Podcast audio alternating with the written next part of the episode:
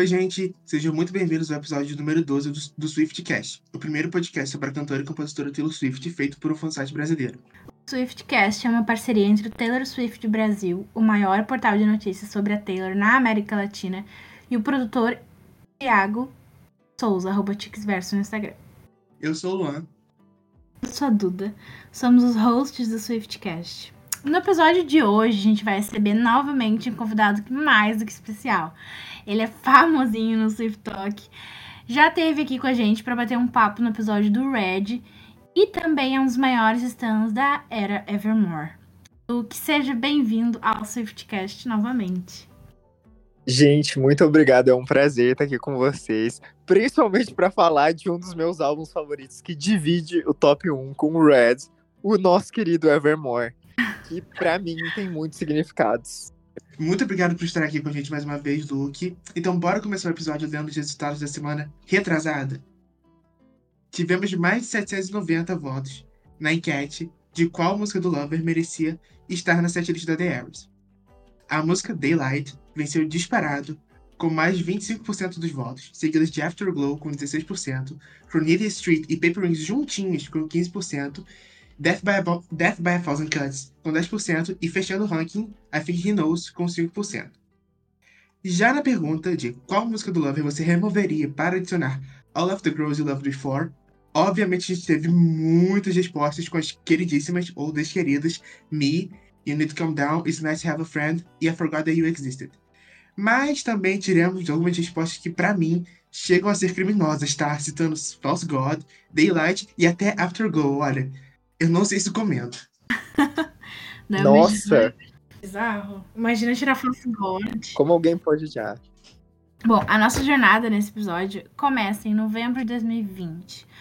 Né, ali no final do ano, uh, que foi muito conturbado, cheio de incertezas. Uh, depois veio dezembro, né? Uma época que costuma ser de muita alegria e festividade.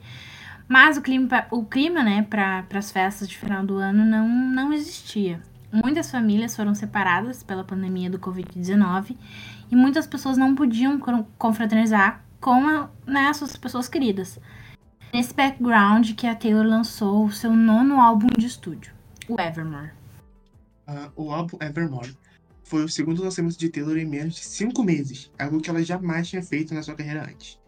Taylor descreveu o Evermore como a irmã mais nova do folclore, ou seja, ela continuou na mesma pegada na questão de sonoridade estética, exceto por algumas características. Enquanto o photoshoot do folklore era todo em preto e branco, o Evermore apresentava cores que abusavam dos tons terrosos.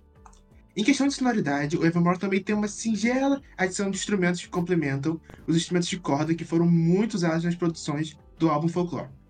É, e é legal citar que, assim como o Folklore, o Evermore também foi anunciado de surpresa é engraçado lembrar desse anúncio, quando a Taylor começou a, a montar aquele mosaico, né, na conta do Instagram, todo mundo achou que ela ia anunciar mais um single pro álbum do Folklore. Uh, inclusive, Exile era mais, né, cotada na época. Mas não, ela surpreendeu todo mundo com o lançamento de mais um álbum, né, uma coisa super inédita. O queixo caiu, acho que de todo mundo. Uh, e mesmo sendo algo bem inesperado, isso não fez com que o álbum também não fosse um sucesso. O Evermore ele foi o primeiro, foi primeiro lugar, né, na Billboard 200 e o seu primeiro e único single Willow também alcançou o topo da Billboard Hot 100 em plena época de ascensão das músicas natalinas, né? Que foi algo assim foi incrível. Eu, eu, lembro que na época teve, teve meme falando que ela era tipo Greenly. Como é que fala? Green, Greenly? Sei lá, não sei falar o nome do negócio. Que era, isso aí! Isso, Grinch. Nossa, eu fiquei pensando. Não, eu errei total. Grinch, isso mesmo. Por causa que ela tirou, né, a, a, o clima do, das músicas natalinas. Mas enfim.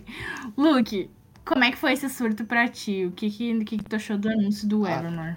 Primeiro que eu achei que nenhum álbum tiraria o Red do meu primeiro lugar.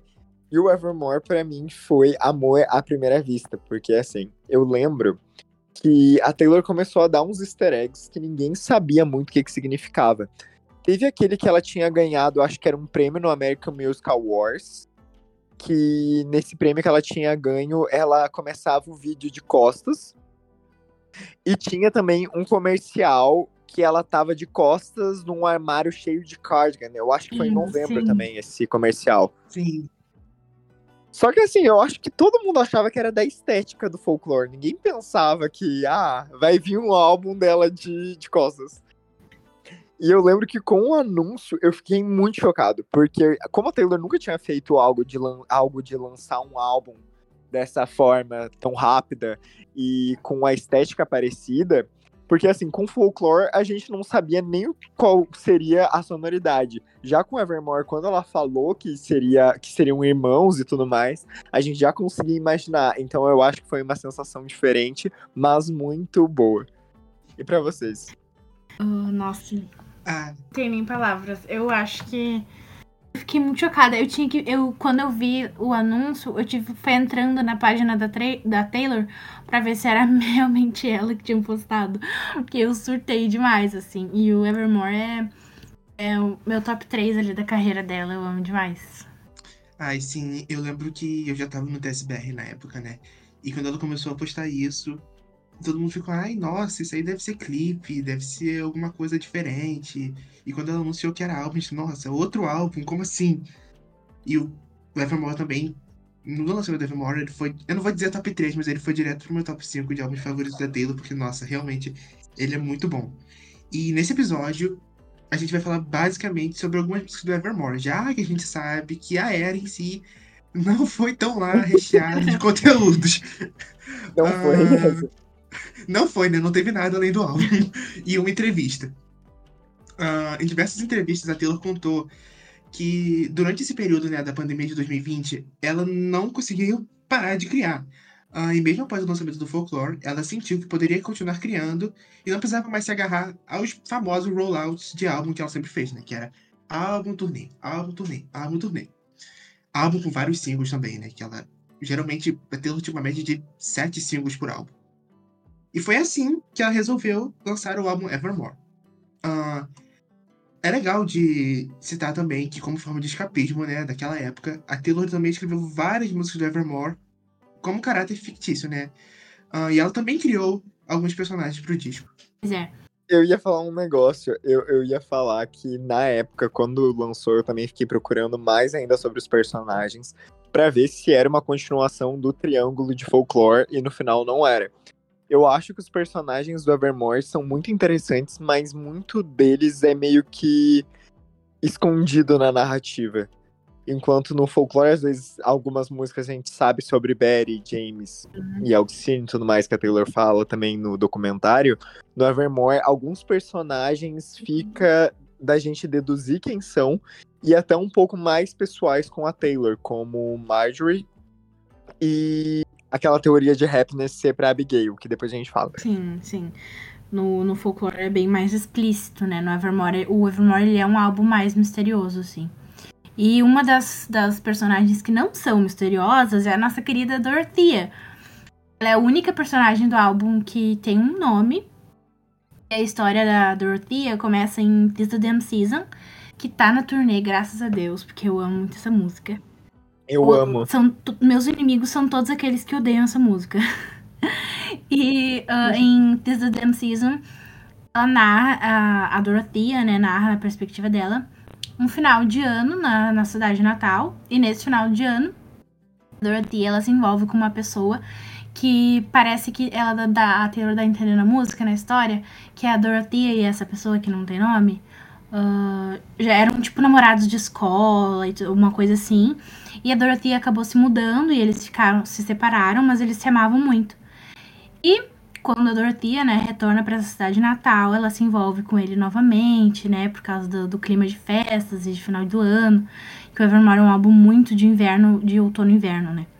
E a outra, ah, a outra perspectiva dessa história é a música ah, com o nome dela, Dorothea, que é narrada pela perspectiva, né, do interesse amoroso. E, e esse, essa, essa pessoa nessa faixa. ah, quer dizer, é, essa pessoa nessa faixa complementa a história da Dorothea, né? Falando da, da cidade de Natal, enfim.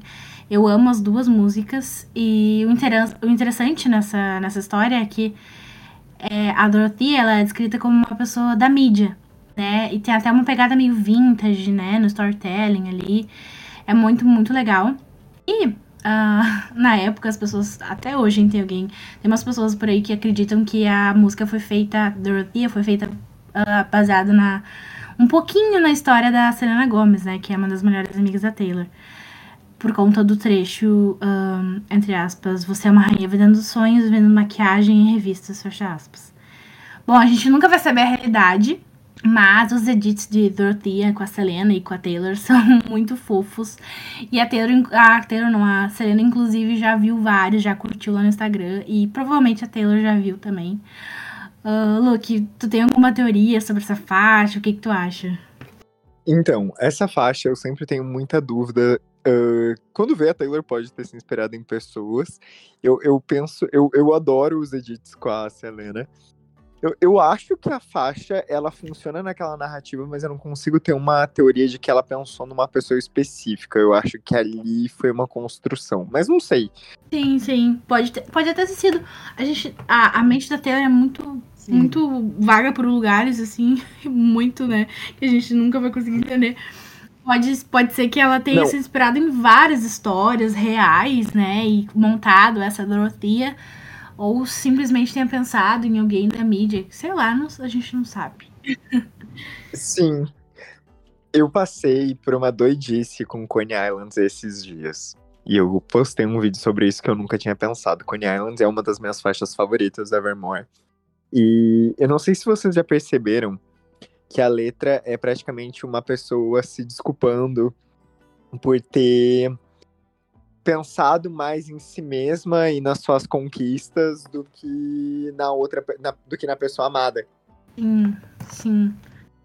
É, essa música é muito complexa, né? Eu amo Coney Island.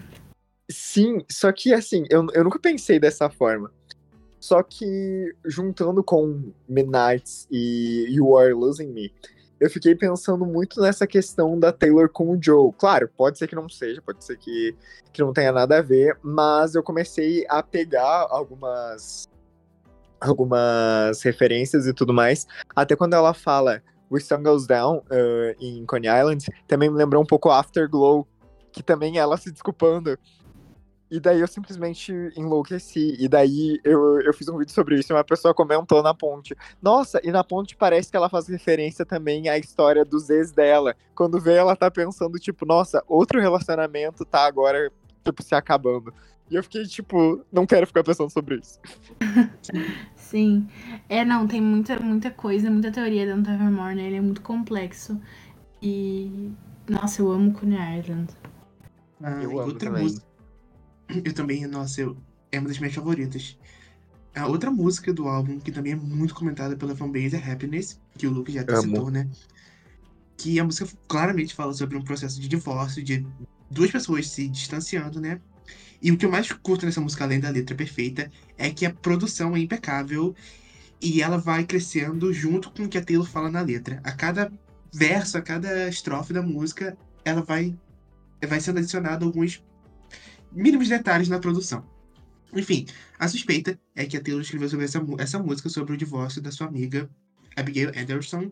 Enfim, gente, é só uma, é só uma suspeita, a gente não vai falar aqui que foi, porque. Sim. é, porque como a gente já citou, uh, pode ter sido uma persona que a Taylor criou na cabeça dela, algo que ela viu em algum livro, uh, em algum filme. Então a gente não pode afirmar nada, porque eu lembro também que na época que os fãs vieram com essa teoria, muita gente foi comentar trecho dessa letra no Instagram da Abigail, sabe? E isso é muito sem noção. Não, Mas... e o mais louco foi que a Abigail uh, postou foto com um novo marido quando ela noivou de novo com essa letra. Sim, sim. Enfim, sem dúvidas, é uma das faixas mais tristes do álbum. É, tem uma melancolia, né, em Happiness, que é triste, Sim. mas daí ela eu acho que é uma música muito triste, mas também mostra muito sobre recomeço e, e sobre cura, né? E sobre autoaceitação, enfim. O Evermore, ele é um dos álbuns da Taylor com mais quantidade de colaborações, né? Com os TVs ali, que tem várias colaborações. Foram três músicas, No Bar, No Crime, que é uma das minhas favoritas do mundo, com as irmãs Rain. Coney Island, que a gente já falou aqui com a banda The National, que eu amo também. E a impecável faixa título, que é Evermore, com um bom viver. Uh, Luke, pra ti, qual é a melhor dessas três? Eu acho que Evermore tem um significado maior pra mim. Ah, sim. E pra vocês? Uh, pra mim, Nobody No Crime. Eu amo essa desde o primeiro, desde o primeiro acorde. Eu sou muito cadeirinha do country e do, do alternativo. Então, quando ela junta essas duas, nossa, é, é impecável, maravilhoso. Amo demais. Nossa, perfeito. Pra mim, Evermore também. Nossa, eu amo muito, muito essa música. Muito, amo muito. Eu ia dizer que eu vejo muito Evermore como um processo de cura. Porque todas as faixas falam sobre problemas, mas ao mesmo tempo sobre curar eles e sobre, às vezes, pessoas ruins uh, se enterrarem sozinha, ou sobre você achar que aquele momento ruim vai durar para sempre e ele sempre é curado. Sim, toda a vida. Sim. É, Nossa, muito isso. é, as músicas do, do Evermore eu vejo muito exatamente isso, que é a Taylor dá uma lapada, mas depois ela cura. né? Tipo assim, é muito bom, muito bom. E já que a gente tá falando de sofrimento, a gente vai continuar sofrendo aqui, porque a gente tem que comentar sobre a track 5 do Evermore, que é inigualável, Tolerated. Ah, que, nossa, ai, essa é uma pedrada. ah, com uma técnica de, de storytelling, tipo, absurda. A Taylor descreve um relacionamento em que a pers- persona feminina se entrega de todas as formas pro seu amado e ele apenas a tolera. Ah, essa é uma das músicas mais doloridas do álbum pra mim. E com certeza muitas mulheres se identificaram com o conteúdo da letra. Em entrevista para Apple Music, a Taylor disse o seguinte sobre a inspiração da música. Abre aspas. Quando estava lendo Rebecca, de Daphne du Maurier, eu pensei, uau, o marido dela apenas a tolera. Ele está, ela está fazendo todas essas coisas está se esforçando muito, tentando impressioná-lo. E ele está apenas a tolerando o tempo todo. Havia uma parte de mim que se relacionava com isso, porque em algum momento da vida, da minha vida, eu me sentia assim. Fecha aspas. Muita gente também usou essa música para fazer diversos edits com produções audiovisuais, ah, incluindo, acho que as mais usadas foram a série The Crown e o filme Spencer, né, que contam a história da princesa Diana. Impecável, impecável. Eu acho que uma das melhores, uma das letras mais cruéis e verdadeiras e, e sinceras vieram dessa música, que é quando ela fala na- no final ali da ponte que que ela tá que ela implora né por ah, notas de rodapé na história da vida do né, do marido do, do companheiro enfim essa parte na, na- ali no final da ponte pra mim é uma das coisas mais lindas que a, a Taylor lindas e, e dolorosas né que a Taylor já escreveu enfim ah, bom eu acho que o Evermore, junto com o Folklore, né, é um álbum muito cinematográfico. E aproveitando esse gancho que o Luan falou de The Crown e Spencer, né, chegou a hora do quadro E se fosse um filme?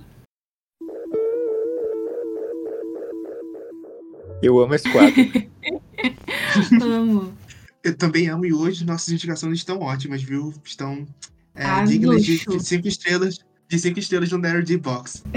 Ah, a, primeira, a primeira indicação de hoje é o filme Adoráveis Mulheres, dirigido pela aclama- aclamada diretora Greta Gerwig. Ah, o longa conta a vida de quatro irmãs, Joe, Beth, Meg e Amy, que estão ama- amadurecendo na transição da adolescência para a vida adulta durante a Guerra Civil nos Estados Unidos.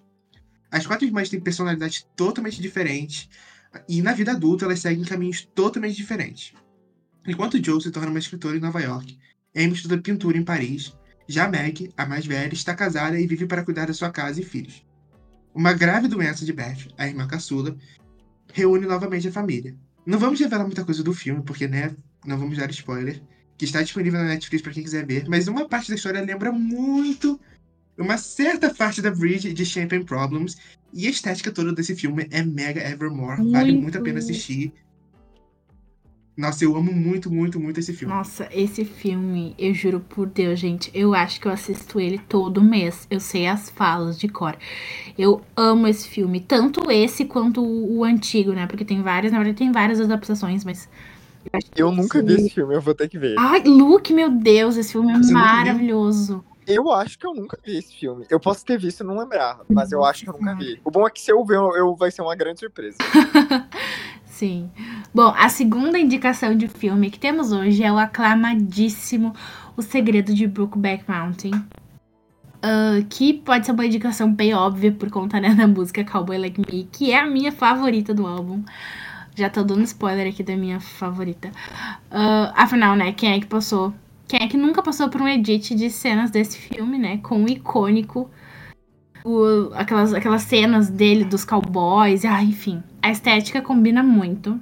E basicamente, o filme Brokeback Mountain conta a história de jo dois jovens, né? O Jack Twist, que é, é interpretado pelo nosso desquerido, ou querido para alguns, Jake Gyllenhaal, e Ennis Delmar, que é o Heath Ledger, Heath Ledger, uh, que se conheceram no ano de 1963 após serem contratados para cuidar de ovelhas. Jack, ele, ele quer ser um cowboy e está trabalhando com ovelhas pelo segundo ano seguido, enquanto Ennis quer casar e ter uma vida com a Alma, que é uma mulher, né, lá da, de, onde eles, de onde eles vivem. Os dois acabam vivendo juntos, isolados, né, nessa montanha, e junto, né, da amizade que cresce, nasce um relacionamento amoroso. E uh, quando termina, né, a temporada de trabalho, dando spoiler, eles seguem a sua vida, um por cada lado, porque, né, gente, anos 60, e cowboys, enfim. Mas o que aconteceu naquele verão mudou a vida deles e, e vocês precisam assistir para descobrir o desenrolar dessa história. Eu aviso aqui para vocês separarem os lencinhos, se prepararem para sofrer.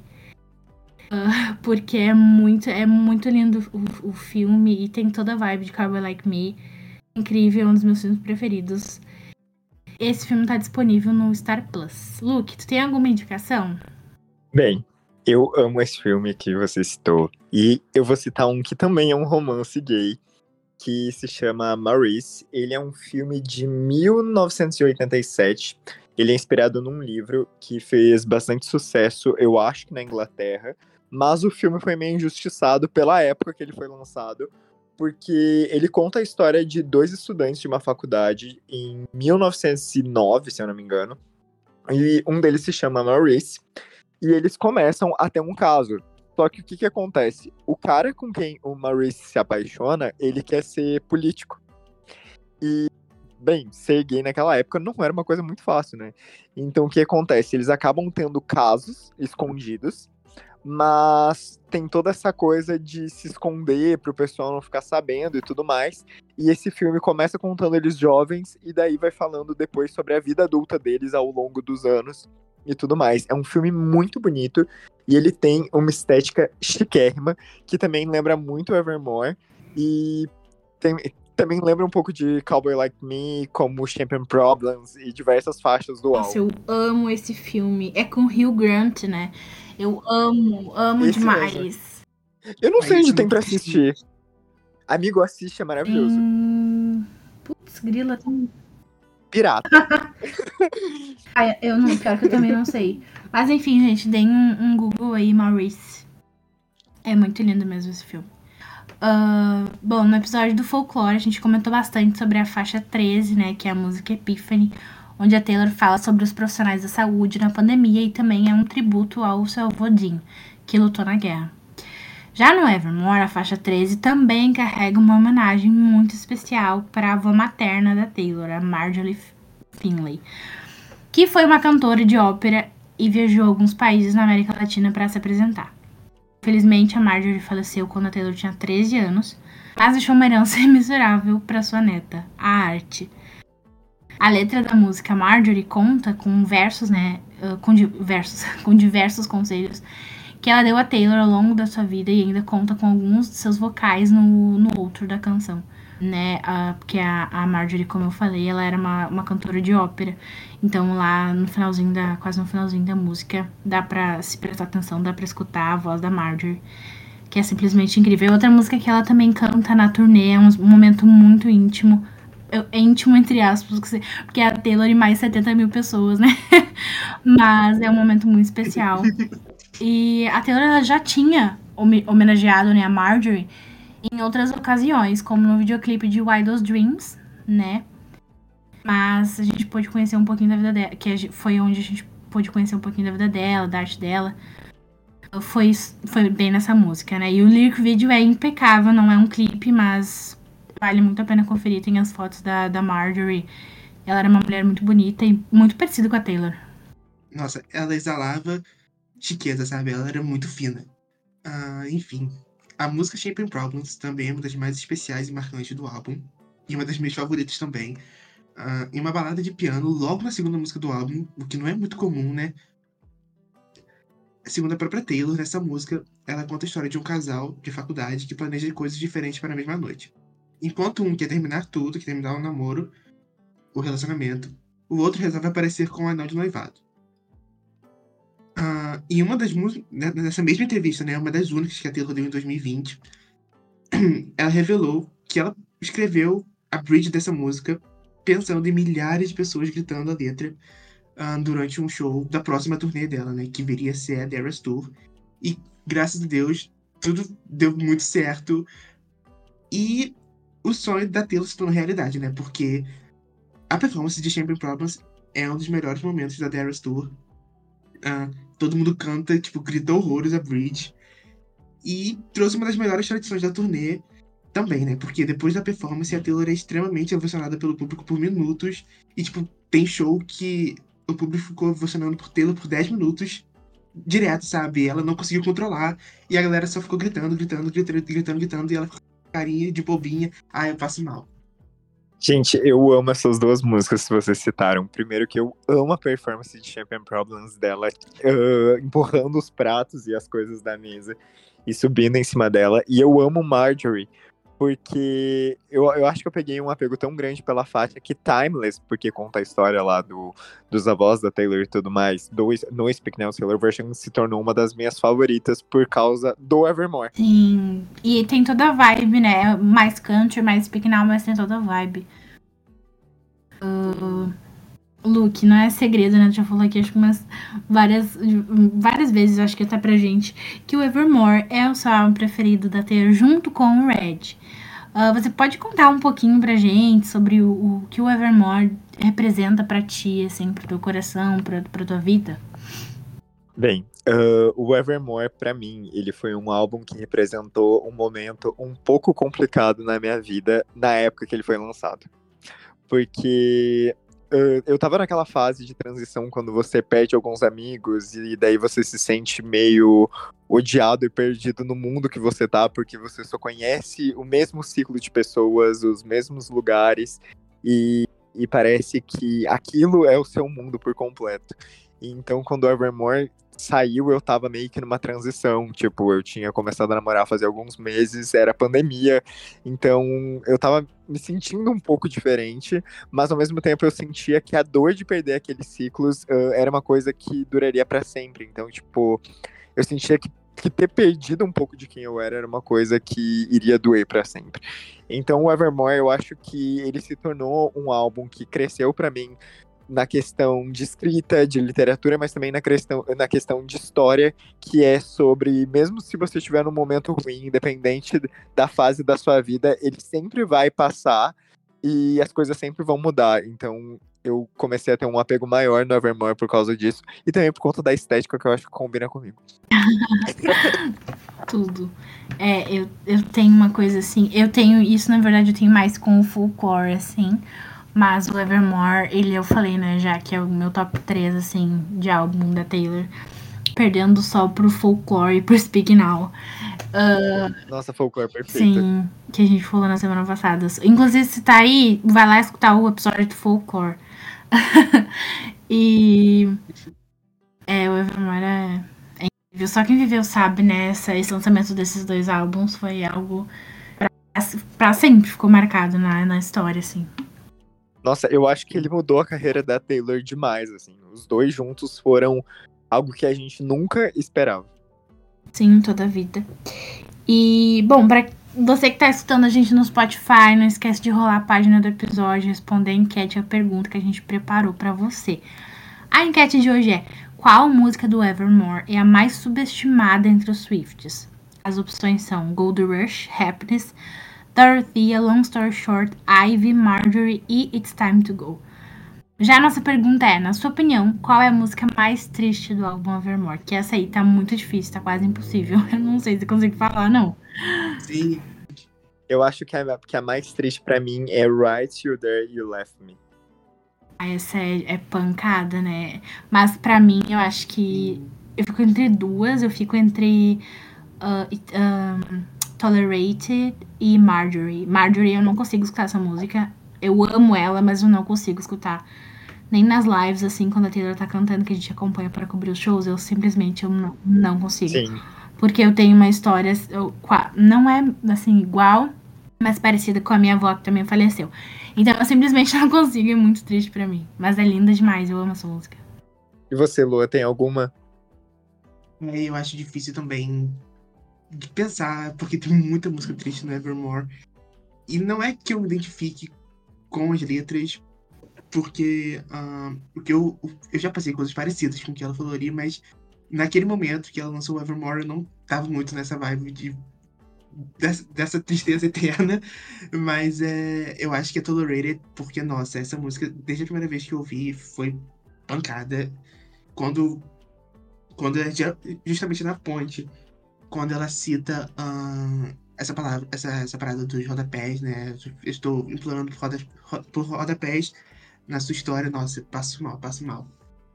Ahn, mas agora que a gente já tá encerrando, infelizmente, o episódio, a gente tem que fazer aquela perguntinha polêmica e gerar aquela discórdia. Eu quero saber qual é a música favorita, quais são as músicas favoritas, né? Porque escolher só uma eu acho que seria tortura demais. Ah, quais são as suas músicas, as músicas favoritas do Evermore e a skip do álbum? Luke, você vai fazer as honras porque você é o nosso convidado. Meu Deus, o Twitter vai me matar quando eu falar qual é a, a, a skip do álbum Ai, pra meu mim. Deus, dependendo até eu mato, hein? É Sim, nós dois. Closure. Mas é por causa do instrumental. Não da ah, música. tá, não, essa aí, É, essa eu- é old. O instrumental eu mudaria, mas eu gosto da música. E a favor... é, são três faixas favoritas ou é só uma? Pode ser três, pode ser três. Pode ser três. Tá. Eu acho que é. Evermore, ahn, Coney Islands.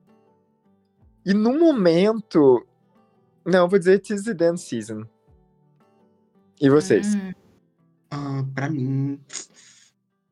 Também é difícil escolher a favorita. Eu vou citar três: que é Evermore, Cowboy Like Me e talvez a Tolerated, pra fechar o top 3. E a Skip hum. é difícil de dizer também, mas eu não vou dizer. É, acho que vou de Closure também, por causa da produção. mas eu gosto até. Hum, não desgosto, não, sabe? Eu, eu escuto porque eu gosto muito da letra e eu tô ansioso pro dia que a Taylor cantar essa música como música surpresa, porque vai ficar linda só no piano. Isso é verdade. Verdade. É, o meu top 3 é junto ali, junto ali no top 1. junto. Olha eu roubando. junto no top 1 fica Cowboy Like Me e Ivy. Eu amo, eu Amo. igualmente essas duas. Amo Ivy demais. Em terceiro vem em, né.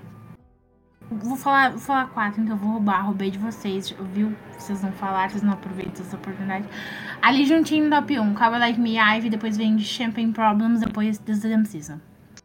Eu sempre roubo, né? Eu sempre falo uma mais. Tô- Acontece, acontece, às vezes a gente não consegue. E skip, eu vou falar mais diferente de vocês. Eu, eu, eu consigo escutar a Closure de boas. Só, eu tenho. Eu não sei, eu não, não me peguei muito a It's Time to Go. Não gosto muito dessa. Nossa. É, tipo assim, eu acho legal a letra, gosto bastante, mas eu não sei, eu acho que. Sei lá, eu acho, tipo, tanto faz, sabe? Eu gosto Não, eu mais entendo, de entendo. E ainda mais que eu acho que Start to Go foi lançada com Right, right Where You Left Me, né? Que é tipo uma mega fan favorite. Eu acho que ela tava Nossa, isso é verdade. esquecida mesmo. É, eu escuto menos também. Eu gosto, mas eu escuto bem menos. É, e bom, como sempre, a gente agradece aos Swifts por nos acompanharem ah, desde a primeira semana. O, o Swiftcast ele nunca saiu do top 10 do, de episódios de, de música no Spotify. A gente chegou a alcançar o pique de 43 na parada de podcasts gerais. Então, de verdade, muito obrigada, pessoal, pelo todo apoio, tanto né, na- nas plataformas quanto nas redes. Luke, mais uma vez, muito obrigada pela tua presença, né, aqui no Swiftcast. As portas sempre estarão abertas pra você. Qualquer coisa é só chamar a gente. Gente, eu que agradeço, assim, ó, se precisarem de qualquer coisa também, pode me chamar, tamo juntos sempre, porque assim, ó, vocês sabem que eu sou o maior fã da CSBR, que eu não acompanho só as páginas como o site. Então é isso, qualquer coisa que vocês precisarem, só chamar. A gente agradece. Um beijo. Muito, muito obrigado, gente. Muito obrigado, Luke. E você que está escutando, não esqueça de nos seguir na plataforma em que você estiver agora e dar aquelas 5 estrelinhas no Spotify, porque é muito importante para o nosso trabalho. E também segue a gente nas redes sociais para ficar por dentro das novidades. Arroba TaylorSwiftBR no Twitter, arroba TaylorSwiftBR no Telegram e arroba TaylorSwiftBR OFC e arroba SwiftCast no Instagram. Lembrando que o SwiftCast é produzido pelo Thiago Souza, arroba TixVerso no Instagram. Muito obrigado, gente. Até semana que vem. Tchau, gente. Tchau, tchau. Tchau. Beijo. Tchau, tchau.